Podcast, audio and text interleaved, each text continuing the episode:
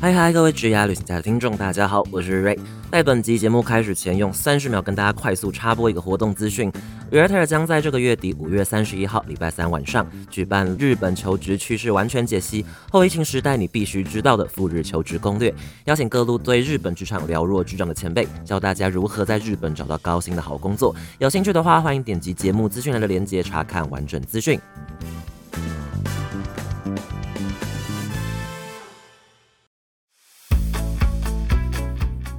哦，我自己有一个不知道有没有算成功，但我基本上可能都会问的是，包括兴趣跟你有没有什么喜欢的东西，然后第三是你有没有梦想。梦想对，因为我们老板的梦想是世界和平。现在他在他的轨道上吗？他觉得他会创立 Capital 是因为新媒体就是是时代趋势，所以时代趋势的话有可能会赚钱，那跟影响力很大。那假设影响力很大，有可能我影响力大到。可以让乌俄战争停止的话，那就成功了。今天我 Capital 不更新了，我今天 Capital 不做了，我停摆，我罢工，然后乌俄战争就只能被迫停下来的话，那他就成功了。意外的我还蛮喜欢的，对 不对？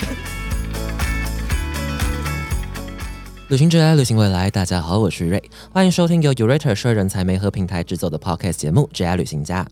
你休息的时候会观看影片打发时间吗？你有看过阿神、三元九片菜渣或银针律师的影片吗？这些创作者背后坚实的伙伴就是来自日本的新创团队 Capsule。今天邀请到 Capsule 最年轻的副总思文来跟听众朋友分享日本现在最新的内容趋势，以及想加入 Capsule 这样快速更迭的团队需要哪些必备特质呢？让我们欢迎思文。Hello，大家好，我是思文。嗨，思文。那我觉得相信应该有些听众朋友可能还不太认识 Capsule，那可以稍微跟。听众朋友们，简单介绍一下自己以及 Capsule 这个团队吗？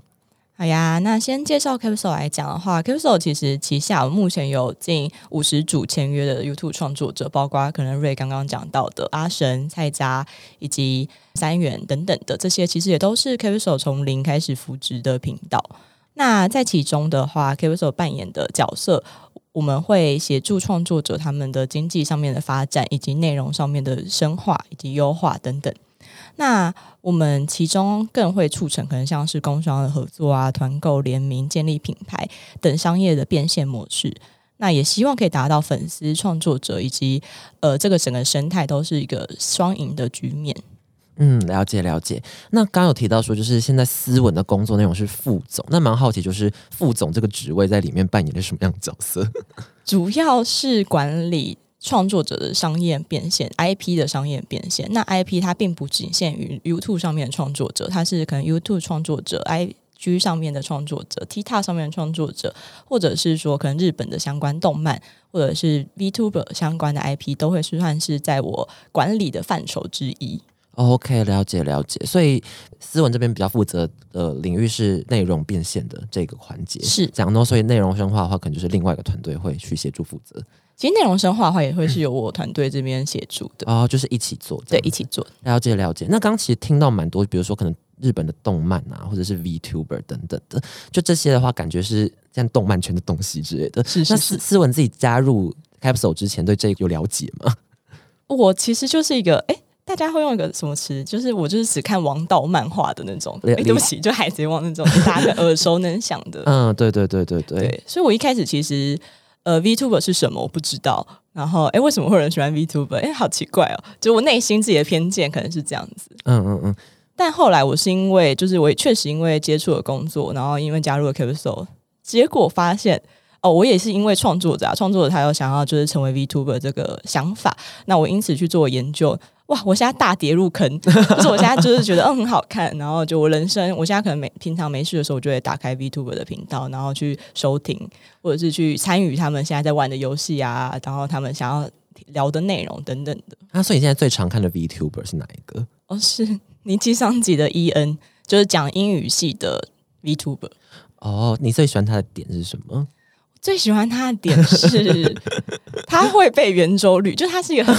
突然声音变很兴奋，就是他是一个很很有趣的创呃的 VTuber，嗯，他是可能会背圆周率，然后他同时可能会用很不同的方式在玩游戏，可能造船游戏，就是有一个就是真的盖一艘船，然后你要想办法让那个船通过一座桥，这样他也可以玩的非常认真，跟玩的就跟别人不一样的呃成果。那他也有点像是陪伴我的生活。我可能平常在工作的时候把它放着，我在旁边在听，然后他觉得很好笑的时候，可能会跟他一起笑。他有点像是类似 podcast 或者是直播那种概念，就旁边就是他可以陪伴你的工作，让你觉得没那么孤单这样子。是，而且他可能会玩一些游戏啊，那他可能会跟其他的成员们有一些互动。那那些的话，可能就会对我来讲，就会是一个哦，我可以理解大家为什么会为他们着迷，或者是为为什么会想要一直跟着他们，然后知道他们接下来会想要参加什么样的活动。哦，理解理解。哎，那如果你们应该有做过一些那些统计调查或之类的，这就是如果根据你们可能收集回来的回馈或干嘛，就是 VTuber 相较跟传统那种真人的。这样这样讲会不会不尊重？他们？也是，我们会称呼他们为二点五次元，二点五次元的，比起就是三次元的，对，三次元就是我们的真人，嗯，对对对，直播这样，然后二次元就是动漫人物，平比较是平面的，嗯，然后二点五次元就是介于两者中间，嗯嗯，所以二点五次元跟三次元就是可能会比较像是这样子去做区分了。哦，二点五次元，好，纠正一下，自我审查一下，那这样子二点五次元的内容最吸引，就我们现在的受众的点可能有哪些？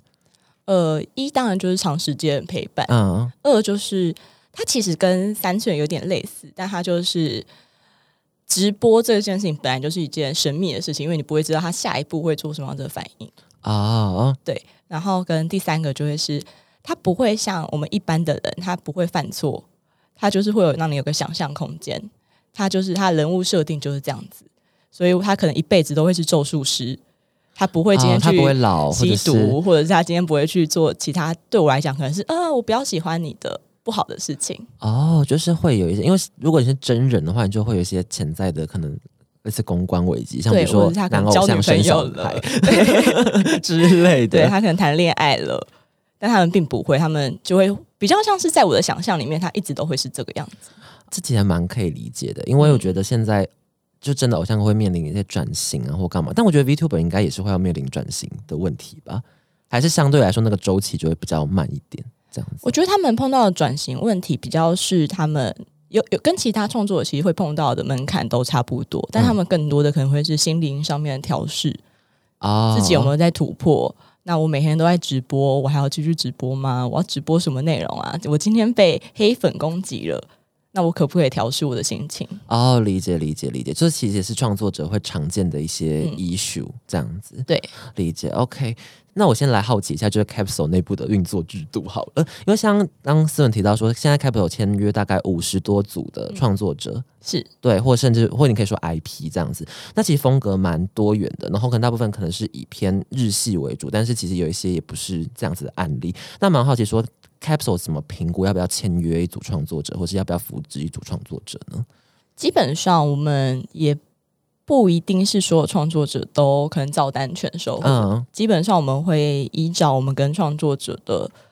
多次聊聊跟沟通，去了解说他是否符合我们公司的第一是想象，跟他对于公司的需求是什么，去厘清他的目标。那第二当然会是也会透过我们自己的一些数据分析去观察，说，哎，那他想要的目标跟他现在的数据，以及他想要最后达到的，是否符合我们有可能协助到他的这个部分？嗯嗯，所以基本上就会是透过跟创作者的沟通，以及跟就是简单的讲，就是我们制作人他自己的判断，以及一些数据的佐证，去决定说，哎，我们要跟创作者是以什么样子的合作模式进行。那同时，我们在确认合作之前，我们会提供一份比较完整的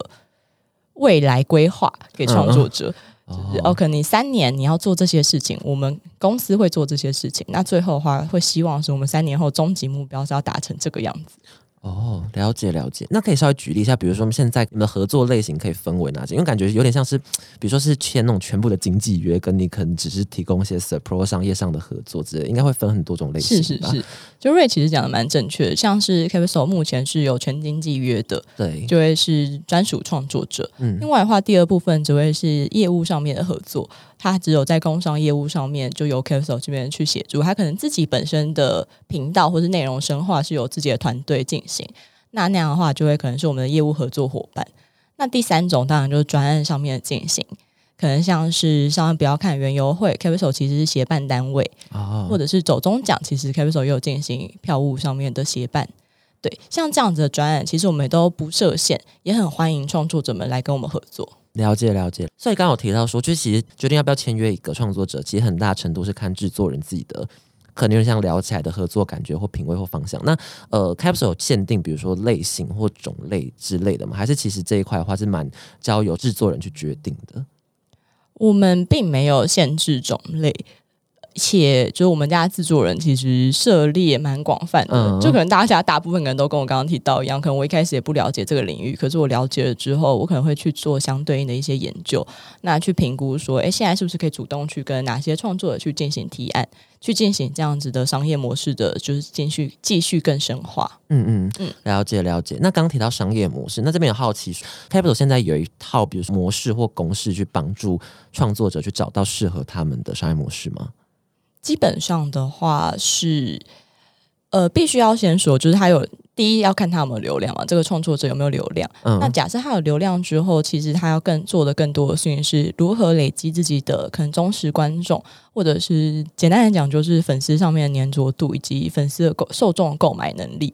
那他假设有些创作者他可能有流量，但那些流量他可能并不一定是实际上会导到购买的。所以它其实跟一般的行销模式一样，你有了流量，你之后可不可以导到购买？所以在制作人角色上面，他会去评估现在创作者是在哪一个环节，嗯，他适合去做什么样子的事情。也许他现在的流量非常的好，那他可能比较适合去做需要打 branding 的工商业务上面的合作。需要打 branding 的工商业务，就是可能这个品牌他想要打 branding，那他可能需要多大多一点的曝光，多一点流量的这样。对哦，那他假设说他今天已经。粉丝粘着度很高，那他变，且他的受众的购买能力也是有的，那他可以去换，当然可以去做团购，或者甚至是更多的就是大家现在创立品牌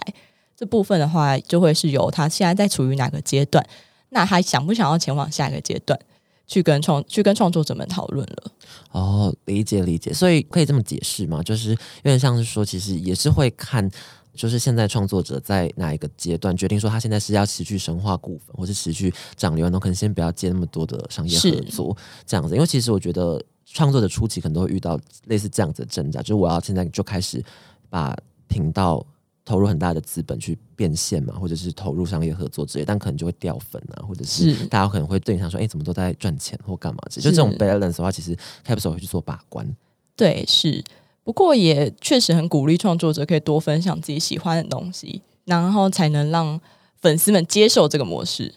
哦，喜欢的是例如。例如，可能我今天非常喜欢这个手机壳啊，对，那我可能分享的是我很喜欢手机壳，或者是我特别喜欢吃巧克力。那我之后如果有相关，可能我甚至我想要创立我自己的巧克力品牌，那这样子的模式可能对于消费者来讲就不会是一个突兀的存在哦，不会是割韭菜的存在。嗯，就有点像你本来就喜欢一个东西，像比如说我可能本来就喜欢我试很多香水之类，那哪天我接到一个真的香水业配，大家就说哦恭喜你，就大家也不会觉得说哦你来割韭菜或者什么之类的，这一块也是蛮有道理的。对对对，哎，那目前为止有哪一个商业模式或这种商业合作方式是你自己最印象深刻，会觉得说，哎，这个结合的很巧妙之类的吗？就自己做，你觉得最有成就感的？好，我觉得可以。呃，这个问题我可能会回答。我们现在正在进行的 Whole Life E N 的咖啡厅。呃，其实主题咖啡厅这件事情在 A C G 产业台湾的粉丝上面来讲是常见的。不过，呃，Whole Life E N 它是第一次进到台湾。第一次跟台湾就是有这样子的主题咖啡厅的合作，所以对我来讲是更显现了这个东西原来是有更多可以玩的部分，包括可能像是我们这次的咖啡厅，我们推出了绿幕棚拍照，因为本身我们公司就有这样的资源，所以我们可以跟绿幕棚去做结合。那以及我们是采用了全预约制，因为我们吸收了他们过往在韩国的一些经验，他们在韩国就是彻夜夜排啊，大排长龙啊，所以我们确实不希望粉丝这么辛苦，所以我们采取了全预约制。嗯，那当然有可能会有人现场 no show，所以那就是我们可能必须要承担的。嗯，但这样子的商业模式也确实可能从中的数据，不论是在受众的轮廓，或者是说我们现在累积的营业额来讲。都可以显现出哦，其实，在这一块的话，确实有很多可以足以发挥的，包括可能接下来的有想要尝试把日本的相关的这种形式引进进来，可能像见面会啊，或者是说像是可能演唱会，都希望 K 歌手可以在其中担任一个角色，让他们可以落地。哦，理解理解。那像比如这是咖啡厅的专案里面有摄入到哪个程度？成员会要实际去，比如说。应该不会拍桌子吧？就是或者是你们会做到哪个程度？我们其实就是开了一间餐厅。哦，呃，你们自己吗？对，我们自己开了一间餐厅，哇，就包括可能像是你其实你刚刚讲到的排座位那个东西，其实也确实是我们需要去做的。哦，对，还有包括可能工读生的培训啊，以及菜单菜肴的研究，应该是说我们有实际的那个顾问，嗯。我们有厨艺顾问，哦。但他可能就是发想，那后续的落地跟实际要去撰写一些什么工作手册啊等等，也都会是由公司内部的同仁一起去完成的。所以确实就是开了一间公司，呃，开了一间餐厅，哦，听起来很像那个、欸，就是高中会办高校季，很像 Overcook。所以就是说你有亲自到厂区协助或有，就是在可能初期比较爆炸的时候，哦。无论是可能人潮比较汹涌，或者是说大家那时候可能并没有那么就出试营运的状态嗯。的时候，那当然就会下下海去帮忙。对，那结束这个专案之后，你们有觉得说哪些收获是比较最宝贵的？其实有非常多诶、嗯，就包括可能像是在社群上面，可能有很多可以优化的地方啊，还有以及像是在周边产品的时程的控管上面，它可能比较容易受到，因为之前还有疫情的关系，所以它可能比较容易受到物流上面的影响，以及可能像是在攻读生上面的培训上面的话，我觉得也学习到蛮多的。哦，理解理解，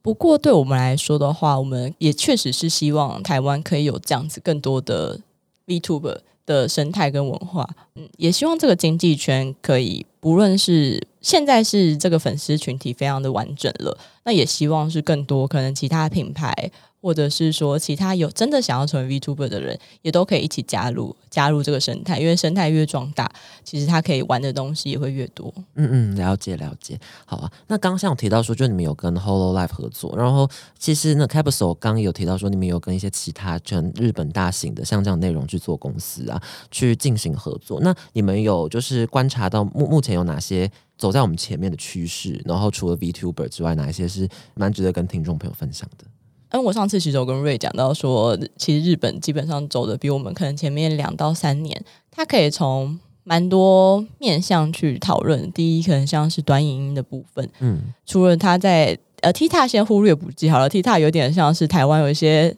特有的民俗风情，就是我们对它的标签印象可能比较多是可能学生会在使用的，但是那个在国外真的非常的热门，对普及跟热门。那这个就先忽略不谈。但不过，如果单纯以像 YouTube 现在短影音就是秀色模式的话，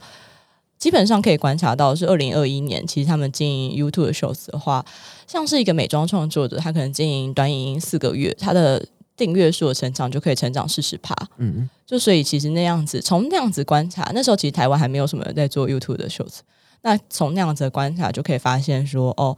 那真的他们是很有效的，流量红利是有用的，那因此它应该要被引进来台湾，所以也确实我们不断鼓励我们那时候不断鼓励我们家的创作者去进行，可能像搜雅或是超强。那他们现在其实，在短影音上面也有走出自己的风格，且有抢到这样子流量红利的部分。那另外的话，则是可以分享，也大概是在二零二二年、二零二一年的时候，其实日本就非常喜欢日本创作者就非常喜欢创立自己的品牌。哦，呃，有数据分享是，他们可能每一天都会有一个创作者创立自己的品牌，对，就是可能三百六十五天，三百六十五个品牌这样子。我们录音当下呢，就有人说，哎，那我要创立自己的包包。对他可能就已经在公告说，还请买我的水壶这样。哦，那所以呃，你们观察说这样子的品牌，就应该说讲直接点，就是会会是阶段性的割韭菜，还是他们真的会作为一个长远的品牌继续发展下去？我觉得大部分创作者应该内心都是觉得，哦，我想要长远的发展下去。不过嗯它的内容跟它对于商品品质等等的有没有办法持续下去，这可能会是有没有办法让它不变成割韭菜这件事。的一个重要的差异。对对对，一个重要的差异。那有比较成功的例子可以跟听众朋友分享一下吗？自己说不定是你自己有买的，或公司的人有买的某个 YouTuber 或者是 KOL 创立的东西。日本的吗？如果有啊日本或台湾，你有看到也 OK 日本蛮多 KOL 有出自己的衣服饰品牌的，哦。对，相关像这样子的服饰品牌，其实我自己有买几件，就是日本的 KOL 出的服饰品牌，他们可能都通常都会是呃，IG 上面，他可能分享自己的穿搭，后来再到 YouTube 上面经营自己的频道，那最后再是可能创立自己的服饰品牌，那他就会粉丝粘着度就会高嘛，因为大家就会想要看他穿的服饰，或甚至是会想要追踪他、模仿他的生活，那他可能看到他出相关的服饰的话，也会因此去做购买的动作。那我自己有观察，是我其实，在疫情期间的时候，其实那时候蛮常做运动的。那时候有关注一些日本的创作者，对。那他后来其实创立自己的奶昔品牌，你说运动奶昔？对，运动奶昔。哦那他就会搭配的是，他可能会分享自己的一日的菜单，或是一周的菜单。那其中他就会搭配自己的奶昔，就是潜移默化去介绍到自己的产品，然后去吸引大家去做购买的动作。哦，我觉得这切点。听起来还蛮新颖的，因为运动奶昔本来就是一个相对来说没那么热门或竞争的品相，要切角比较精准一点这样子，然后再搭配说他平常有呃实际的用他的生活去展示这个产品的使用情境，因为他有用一些可能像比较对大家来讲比较有价值的贴文，大家可能会去储存这样的贴文，那他不知不觉中他可能就被。洗脑了哦，我就觉得说，哦，那他们说要用这款奶昔，那才会有功效之类，然后就是想要购买这一款奶昔。且也确实看到这个创作者，他可能身材非常姣好，那我就会觉得，哎，我是不是喝了也可以成为这个样子？哦哦，我觉得这个还不错，哎，就是我觉得主要还是要做出差异性了，就是一来就是对产品的坚持，刚刚提到的，就是你本来对品质啊，然后对于整个经营。就要有一定的概念，然后另外的话就是它切点还是要，就是还是回归到一般我们做产品的面向，只是创作者的身份可能会为你在一些方面，比如说引流啊，或者是展示那个产品实际的使用情境，带来一些独特优势，然后比较容易发展上去。嗯，我觉得可能可以分享的事情，他比较不接近 KOL，但他是一个艺人，他是佐藤健，佐藤健创立了自己的服饰品牌，嗯嗯他大概每一支他的 YouTube 影片都会穿一次他的新品，就他同时会拍行路。加他 YouTube 上面会发他自己的一个 YouTube 的 Q&A，可是全部都会穿着他自己当季的新品，因为他有在经营自己的赖社群。他赖社群其实好像佐藤健有自己的赖社群，对，而且听说上面的文字似乎是他本人发的，那很用心哎。对，所以且他其实经营的很好，他可能像地震的时候就会问大家还好吗？然后大家就会说啊还好，就他跟我说还好吗？还好还好。这样，那他也同时他会用他的赖社群，可能发说哦，我发我的新品上市了，然后且呼吁大家购买这样。哦，那他那个赖社群是类似邀请制，还是你说你要怎样才可以进去？他赖社群就是一个赖官方账号这样。哦，赖官方账有点像是那个现在韩国不是有那个泡泡？可能韩团明星他们就会开，他们是有个独立的 app，但他就是固定会发文给你说哦我吃了什么之类，但是你回传给他就会显示已读，然后就知道说哦他好像看过了这样这样，但其实是类似的功能，只是他们可能是用 line 在做这一件事情，所以其实道理都还蛮相同，就是取一个陪伴感。其实目前的商业模式，除了可能像 NFT 或者是 Web 三点零。这个可能是去年比较热门的议题以外，现在的商业模式目前看起来都还是。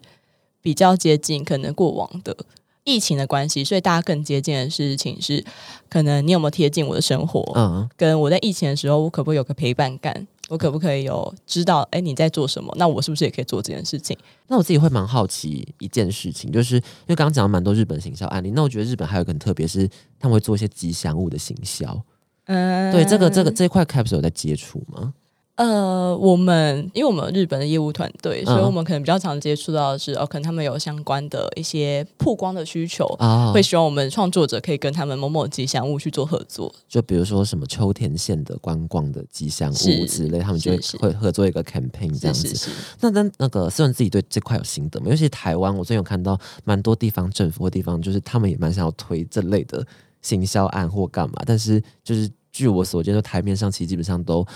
应该说做的不够深吧，或不够完整。那你觉得说这其中日本可以那么常用这一套模式去成功推广到某一项商品，但台湾可能目前还没有一个那么成功的案例。你自己觉得说关键性的差异可能在哪里？这样子，我觉得。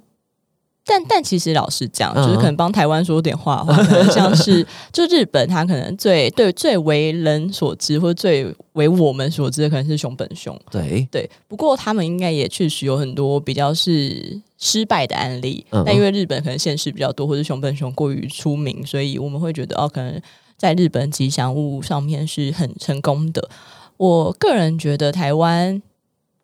确实可能就像瑞刚刚讲的不够深。它并没有出现在每一个环节，以及它并没有那么妥善利用社群上面影响力。因为可能熊本熊当初的出现，也是因为他可能有出差，他可能有在社群推特上面不断发说哦，他去哪里出差，他去日本哪里。那且他可能参加某某活动，他并不是那种好大喜功，然后跟跟政府人员一起去参加某个活动，他可能就自主性的去了，呃，可能大阪城，然后去拍照去进行曝光。那我可能是大阪居民，我就觉得哦，熊本熊来到了我的城市，所以我可能会想要去做分享的动作。但台湾可能确实比较急，跟比较没有那么深化。嗯，不过像是台湾之前可能像市大运的熊站。啊，我觉得这样子的形式就是蛮不错。不过熊站比较可惜，就是它可能是转否市大运的，它并不是一个城市上面的一个标章。那它结束之后就结束了。对，但因为也确实，我觉得台湾黑熊是一个台湾可能可以好好发展的一个 IP 形态。对，因为也确实很多，嗯，很多吉祥物，台湾吉祥物的选择可能是在地人不一定有感觉的。像比如说嘉义，对，就是可能像我的住基隆，然后基隆可能是黑渊，那如果你出一个黑渊宝宝，我可能会觉得哦，黑渊，你讲黑渊，我现在脑中没有任何画面，就是像老鹰长什么哦，对，黑老鹰那种品种，这样叫黑渊，是黑渊，对，而且我已经是蛮了解，因为我知道是因为基隆港，哎，突然讲古，因为基隆港那边有黑渊，所以就是很多黑渊会那边徘徊，所以就是基隆的市鸟是黑渊。哦，T I，完全是那种，就是你听人会愣一下，就说哦，冷知识。对，所以我觉得也可能是形象，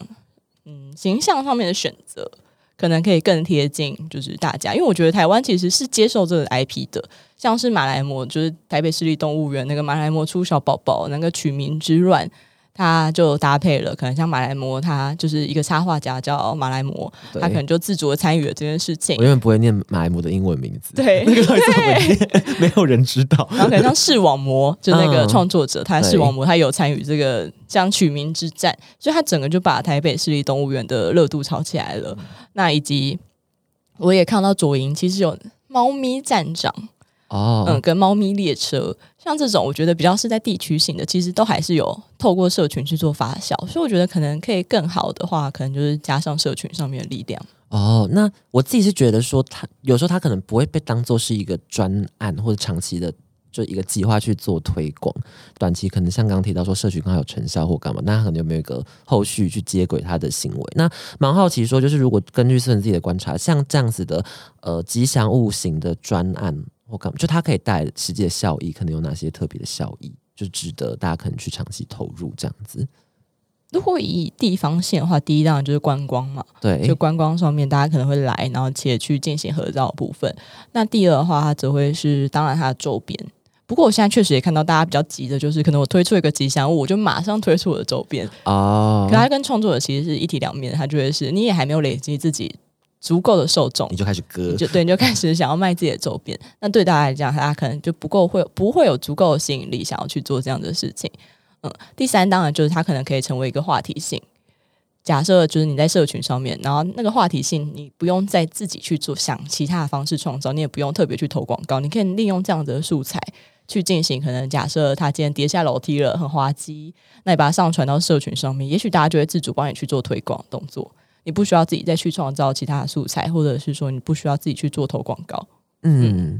了解了解。好啊，那我们刚大概聊了一下，就是日本的可能 Capsule 本身的内容经营术，它跟。那个斯文本人对于近几年可能内容趋势的一些观察，这样子，那也蛮好奇，就想要深入了解一下 Capsule 这一间公司，因为其实斯文有一个 title 是最年轻副总，思文现在还是最年轻的副总，是是，我现在还是 还没被超越。那蛮好奇，说那斯文当初的那就职来路径大概是怎样，然后怎么让你成为就是最年轻的副总在 Capsule？哦，其实我很想讲一个什么很厉害的事件，什么因为这个事件啊，然后引起我变得这样，但但其实我我。比较是理性评估跟感性趋势综合下来的原因。嗯，但简单来讲，就是第一，就是我大学的时候就尝试过外商大规模跟新创的工作氛围跟内容了。那我在大学的时候就也确定了，我自己喜欢的是新创的团队的感觉。嗯，那第二的话，则会是我希望自己一年内能有管理的经验，就我希望一毕业就能够有管理的经验。所以就是 k a s o 是非常符合的，这一点是为什么啊？就是为什么会特别追求管理经验这一件事情？呃，因为我有一点点偏向我跨领域，我从我大学所学是财务工程跟精算数学，哇，对，好所以我是比较数学，然后且我的同才们他们可能毕业都去银行或者保险业，对，但我不想要，然后我要跨到行销，我希望我有个超越的可以拿出来说的地方，是我想要有管理上面的经验。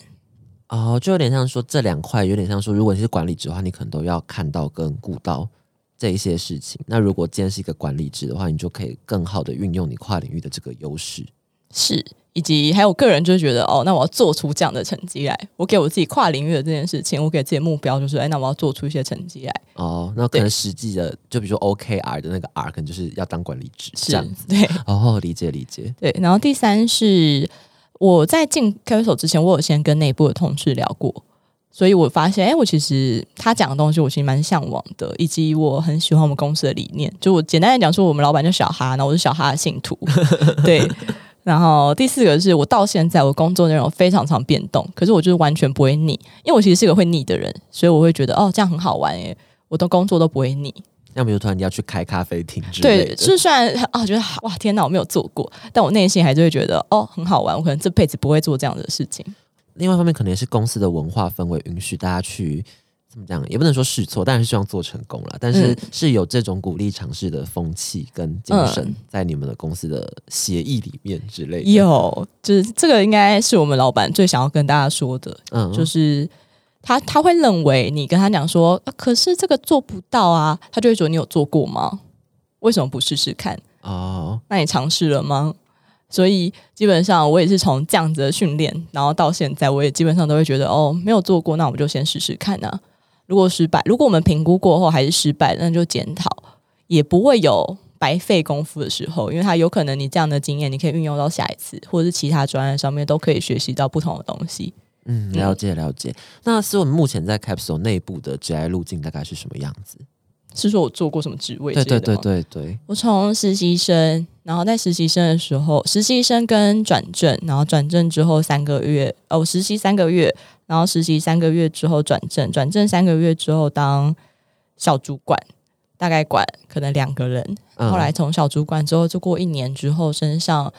呃管理一个小团队，小团队大概有六个人。从小团队，然后再过了一年之后，升上了副总，那现在大概是二十个人。哦，那如果思文可能用客比较客观看自己，或者别人给你的评价，或刚提到老板小哈给你的评价的话，就自己会觉得说自己通常是因为哪一些特质，或者是哪一些特色会让你那么快被升为副总，会大家会信任你这样子，或你有哪些工作习惯是会让大家就觉得说哦有你当主管很可靠这样子。嗯，第一可能是因为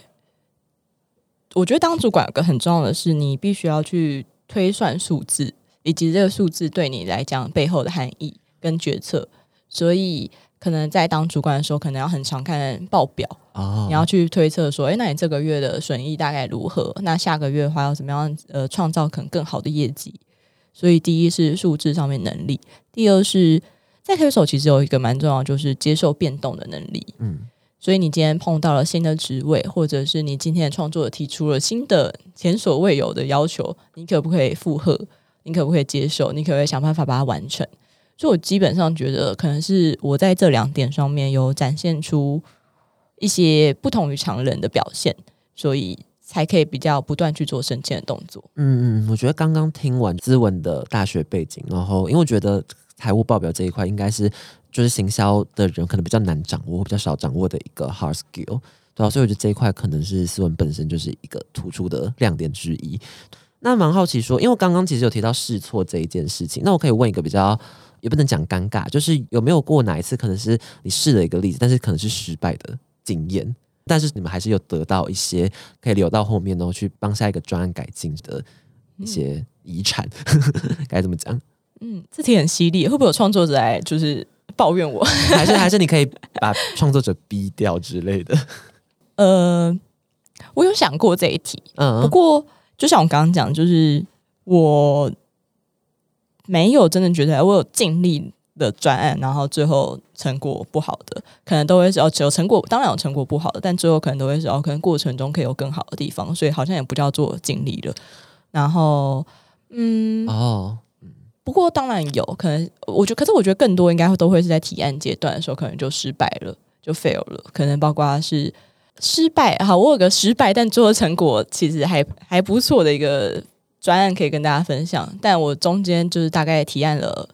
三次还是四次吧。哦，那他是我在跟一个，像其实我刚好提到说，我们家制作人会提供一份有点像是呃成长故事，或者是一个白皮书，或者一个 roadmap，让创作者可以依循。然后我们会跟他讲说，创作公司会提供什么样的资源，那创作者要付出多大的努力，那最后我们共同目标是这样子。然后我们最后的可能数据啊，或者是我们 YouTube 的成长会多少啊，以及你可以在其中。会有多少内容变现的模式，或者你可以踹多少有趣的专案等等的，嗯，这样一份 roadmap。那简单来讲，就其实希望让这个创作者可能加入我们公司，跟我们一起合作嘛。嗯，那在这个过程中，每一年提案一次，然后总共提案了三次，然后到第四次的时候，就是后来他有就加入我们。那在这过程中，可能我曾经也在第一次提案的时候，有从中得到一些反馈，是哦，嗯，觉得你们写的提案内容很像是。自助店就是我要什么，我再去加什么就好。你们并没有帮我量身规划跟打造哦，就是有得到一些比较让我当时会觉得哦冲击的一些评价。那当然，过程中我会发生一些他可能提出的要求，或者他想要达到的，并不是当时我们公司制度上面允许的。可能我们本来就没有提供这样的服务给我们家的创作者。那所以代表我有可能部分也是必须要去思考，说我是不是要为了这种东西跟公司去争取？嗯嗯。那在其中的话，可能第二次的调整，第三次的调整，然后到最后一次的时候，其实创作者是有满意的，创作者是有觉得哦，我觉得你们现在提出来的东西是有为我量身规划，跟去思考我的频道内容要怎么样更优化的。所以中间大概过两三年嘛？对，差不多三年，因为中间就是就是。一直来都是我负责这专案，但其中会有协其他人协助我，然后那个其他协助我的人一直就换，一直换。你们这是三顾茅庐，对，我们就三顾茅庐。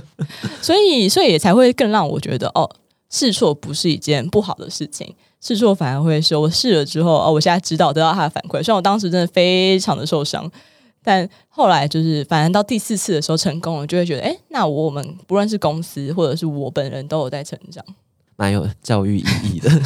就是，但但幸好也是他有持续在创作，对，他一直都还在那边，然后可以等着你去试，对，这样子，对对对。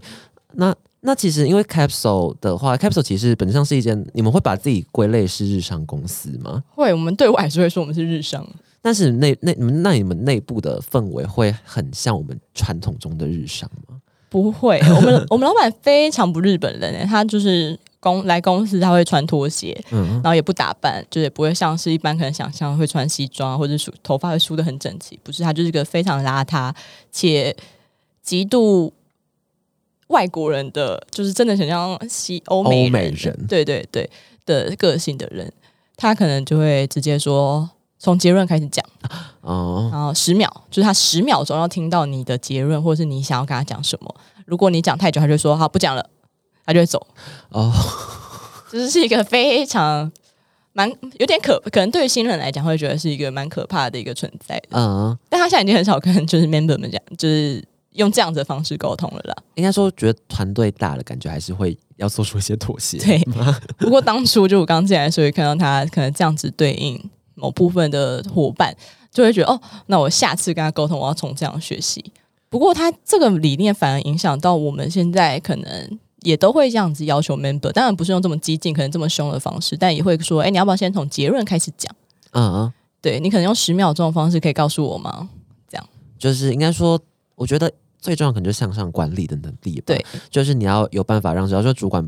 不需要了解你这样的每个细节，但你自己要有 sense 说，那哪一些是他会想要知道，哪一些是可能会有重大影响，跟哪一些环节可能是你会 question？，然后你这种会话你会需要向上去提出你的询问。嗯，或者是需要他们的 insight 或一些人脉资源啊，相关的内容等等的，需要自己先整理出来、梳理过之后再去讲话。对，是他不不太能接受，就是哦，可能你是想要跟他讨论，他比较想要知道是，哎，所以结论是什么，或者是我要决策什么？哦，对，理解理解理解。那所以新人进来的话，怎么讲？就当初你怎么你怎么适应这一件事情的？我就看别人犯错，学习。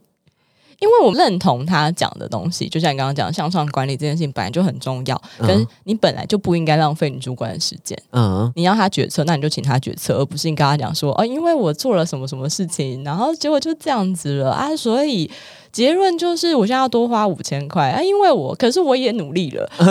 然后最后是要多花五千块，那你可能花你可能又花了他三分钟的时间在听你讲你这段你多你的心路努力对嗯，那你不如就直接告诉他说花五千块。如果假设他真的很在意那五千块，他会再追问你说，诶，为什么会花五千块？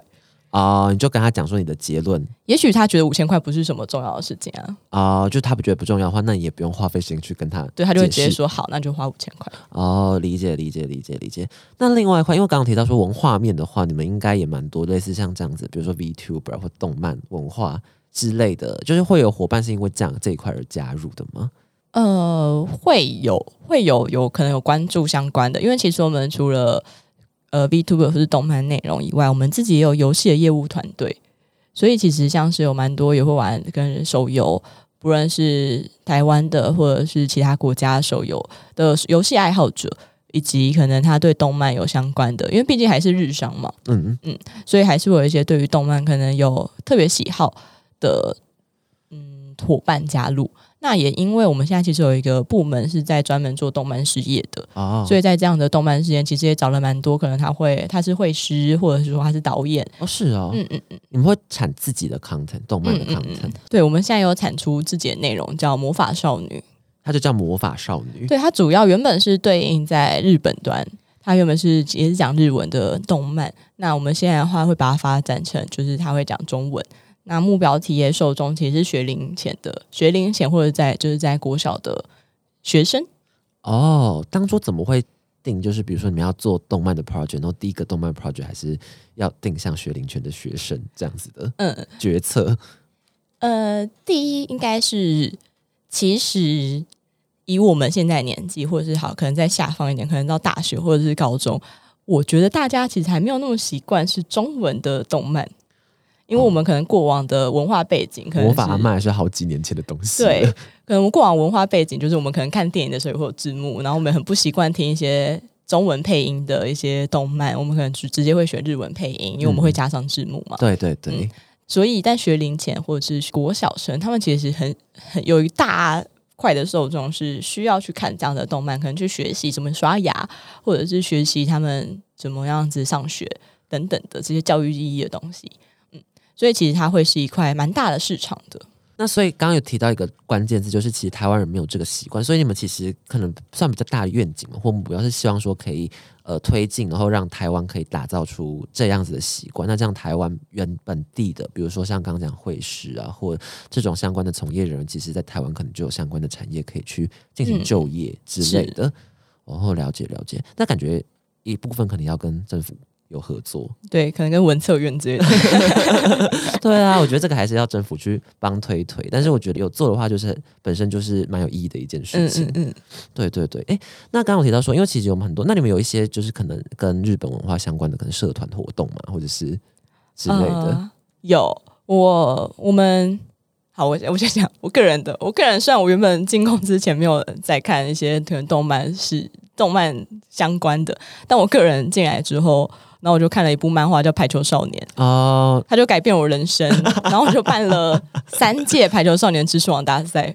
哦，你说在公司里面，就是在公司里面，哎，每次参加的都二十个人哦。你，说公司里面粉丝蛮多的，对，就是因为我一直推广跟洗脑大家，去看《排球少年》这样子，对，呃身旁有看的人也都非常喜欢，就你只要看了之后，你就陷进去了。因为我会从中得到一些工作上面的启发。例如，例如，可能他有接一个很高很高很高的一个传球，对，然后就是他目的是在讲说，因为大家都很想要赶快得分，所以大家很急躁。我快速的讲，就是大家会很急躁，所以他就是用那个很高很高的传球去告诉大家说，其实应该要慢下来，节奏应该要慢下来，应该要让伙伴也有时间可以呼吸，这样才有办法去调整下一次的进攻。我就觉得人在某一个时期的时候，应该都会有时候很急躁，或者很想要得分，或者想要证明自己可以的时候。但这时候可能是需要伙伴，或者是需要自己让自己先休息，然后去迎接下一次的进攻。哦，就是你要意识到你是有整个团队是站在你身边的，对你没有办法自己急着去赶那一些事情，因为你急着赶完之后，成果可能也不一定会对，这么的好。哦，好有教育。六个队友才是一个团队。那那所以知识王大赛赢了会有什么奖励？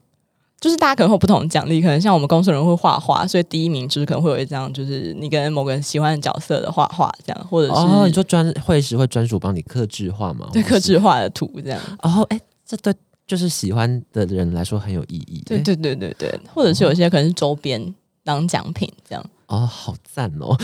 赞。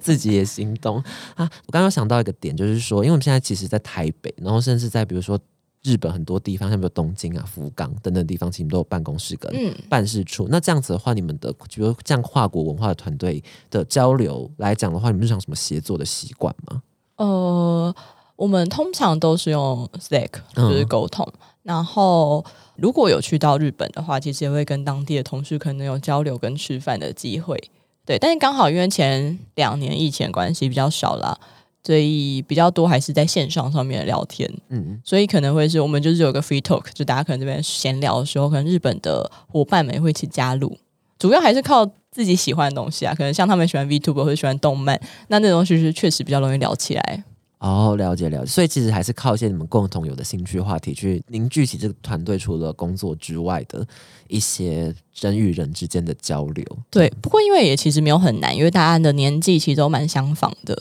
整个团队平均年龄大概是二十七。好低哦。我们老板其实希望可以再更低一点，哦，你说他觉得说就是在做这样子 content 或 business model 的人，其实就是应该是这个年纪，应该是年。轻人这样。嗯，就才理解说，那同一个年纪人可能会想要什对，哪些东西他就是说我们都已经过时了，对，中枪。啊？那他他要一直 on time，他也是很努力。哎、对对对，我觉得他就是一个非常神秘的存在。对理解理解。那那会需要日文好吗？如果我在日本呃日文的团队的话，需要日文好。嗯但假设说你是在可能像我刚刚讲，我是在 commerce 或者是有部分业务团队的话，基本上是不需要日文能力的。嗯，但会跟日本的同事协作到吗？如果是不需要日文能力的话，是基本上是不会。哦，理解理解。如果假设说今天有需要的话，老板就会直接说你请 AI 帮你翻译。哦，所以他 他其实也不会特别纠结这这一种类型的事情，他就说反正我找你也不是为了这个，所以就有工具你就让他就说工具代翻译翻译也看得懂啊，就顶多就不正确，可是你又没有提供给客户，你只是内部去就是沟通而已。哦，所以代表说你们团队在这一块其实也算是看得蛮开的。嗯，所以如果假设真的需要日文，当然就会有一些日文的审查或者日文的主管会跟你面试沟通。嗯但假设说像我啊，或者是像其他，我都活得好好的，好啊，好啊好。那既然就是录音到这边差不多会告一个段落，那其实呃最后也想要请思思帮大家总结一下，因为现在人们其实越来越离不开内容这种东西了，然后再加上其实未来 AI 一定会让内容通膨，你们会这样讲嘛？就是，但我自己是这样觉得，因为 AI 可以很快速去创造出很多内容，像影片脚本啊，然后视觉东西其实都可以。目前 Capsule 内部对这一块有过哪些讨论或看法吗？那你们有因此去制定一些相对应的发展方向吗？其实 Capital 有在研究一些 AI VTuber 的部分。哦，对，所以这一部分的话，应该会先，应该说分两块，一块是当然我们内部也有在产出自己的内容跟 AI 相关，就是像 AI VTuber。那第二的话，则会是也确实现在我们的工作蛮多部分会融入 AI 的，可能像我刚刚讲到的翻译，或者是说我确实我可能要产出脚本，我可能会请他提供给我一些亮点。然后让我可以去做撰写的动作，所以对我们 Capital 来讲，我们并不会觉得 AI 会是取代我们或者是阻碍我们的一件事，它反而会是一个很好用的工具。嗯了解了解，好啊。那目前 Capsule 目前主要的招募对象可能包含哪些领域或范围呢？我们其实没有设限领域或范围。那当然，如果你对于动漫或者是说 VTuber 或者是 AI 相关有了解的话，都很欢迎。那如果是说可能有什么实力要求或者是硬实力、软实力的话，其实我个人比较在意是 mindset 的部分。哦，对，所以包括是你有没有办法可以接受新的事物，就像我可能原本不知道 VTuber，可是我了解了，我就蛮喜欢的。这样子你可不可以接受，或者是你是排斥的？那如果是排斥的话，可能就没有那么适合。但如果你是接受，或者甚至是会有点期待的话，我基本上会觉得说，哎，那 Capital 应该会是一个你蛮好的一个选择。我每次都会问这个问题，但每个人回答都不太一样，所以我也来问一下思文，就是因为其实我们访很多新创公司，他们其实都会提到这一点，就是变动性啊，然后需要你学习力高，然后快速接受不同的内容。但是你们怎么看出这一件事情？在面试的时候，哦，我自己有一个不知道还没有算有没有算成功，但我基本上可能都会问的是，就是包括兴趣跟你有没有什么喜欢的东西，然后第三是你有没有梦想。梦想对，因为我们老板的梦想是世界和平。然后他觉得，然后现在他在他的轨道上吗？他觉得他会创立 Capital 是因为新媒体就是是时代趋势，所以时代趋势的话有可能会赚钱，那跟影响力很大。那假设影响力很大，有可能我影响力大到可以让乌俄战争停止的话，那就成功了。就是我假设说我今天我 Capital 不更新了，我今天 Capital 不做了，我停摆我罢工，然后乌俄战争就只能被迫停下来的话，那他就成功了。哦，意外的我还蛮喜欢的，对不对？就觉得说，哎，就是三号听起来好像很很不合常理，但觉得说如果这样就好了。对，哦，所以你会问大家说，那大家分别有自己的梦想吗？对，这个梦想怎么跟 Capsule 的愿景结合在一起？我不会强迫他们愿景结合在一起，但我会想要知道他有没有自己喜欢的东西，且为了他可能可以有付出什么样子的尝试。嗯嗯。以及我可能也会请他去推荐一个他现在喜欢的东西，或最近热爱的一件事情给我，他安利我的这种感觉。哦，了解了解了解。嗯，我们公司的风气其实也非常自由，跟比较强调是自律。嗯，像是我们自己其实有 work from home 的机会，就是每个可能不同员工或者不同职务，他可能有不同的天数。但是终极目标应该会是哦，希望 Capital 是没有办公室的存在哦，大概大家可以在环呃世界各地的时候办公。嗯，那另外的话则也是，其实我们老板就是刚刚讲到的自律，就相相当于可能我们也有一个调薪制度，那那就很看说，可能你过去半年每半年一次，所以很看说你每半年你的状态怎么样，然后你的目标达成怎么样。那你有没有符合你半年前跟主管沟通好的、确定要走的这条方向呢？比较会是用数据上面的呃去确认。当然，除了数据以外，还有可能是你这个这半年有没有挑战自己？可能像哦，你有没有去尝试新的事物，然后且成功了吗？嗯，哦，所以就是有点像你自己帮自己定计划，嗯，然后可能给大家看过之后，然后你自己去。呃，对这个计划去进行实践，然后再来 review 自己的成果，这样子。哦，了解，了解，了解。那个趴数大概从可能三趴到三十趴都有。哦，那其实蛮浮动的耶。嗯。那你如果真的做的很好的话，那可能比较高的趴数，你就有机会争取到这样子。OK，理解理解。好，那今天节目最后的话，Capsule 接下来在五六月的时候会举办可能招募相关的活动。嗯，我们会举办的是一个校园征才，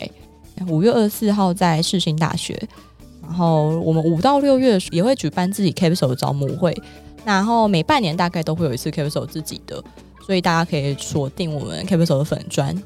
好好好，那如果刚今天大家听完这一整集，一方面来讲，就如果你对于这样子新媒体的趋势跟新的内容的创作还有趋势非常感兴趣，那二来的话，你想要加入像刚提到就是这样自由啊，然后大家鼓励大家提案跟尝试的这样新媒体的团队的话，那非常欢迎大家来加入 Capsule。另外的话，其实现在 Urator 也正在积极推广日系人才，就我们站上其实有非常多可能日商啊，或者是想要前往日本发展的新创团队啊，或者是日本跨海来台的工作机会。都欢迎到就是我们的 Urator，大家搜寻 Urator 日系人才专区就可以看到，包含 Capsule 等等优质的日系职缺都会在上面。然后其实里面也不一定需要你的日文能力，所以大家可以就是仔细看看职缺，然后如果想要去日本发展的话，这也是一个非常好的机会。那我们今天就非常谢谢思文跟我们分享非常多，就是现在日本包含 Capsule 啊，还有日本最新的内容趋势。那我们就一起跟听众朋友们说声拜拜，大家拜拜，拜拜，谢谢大家。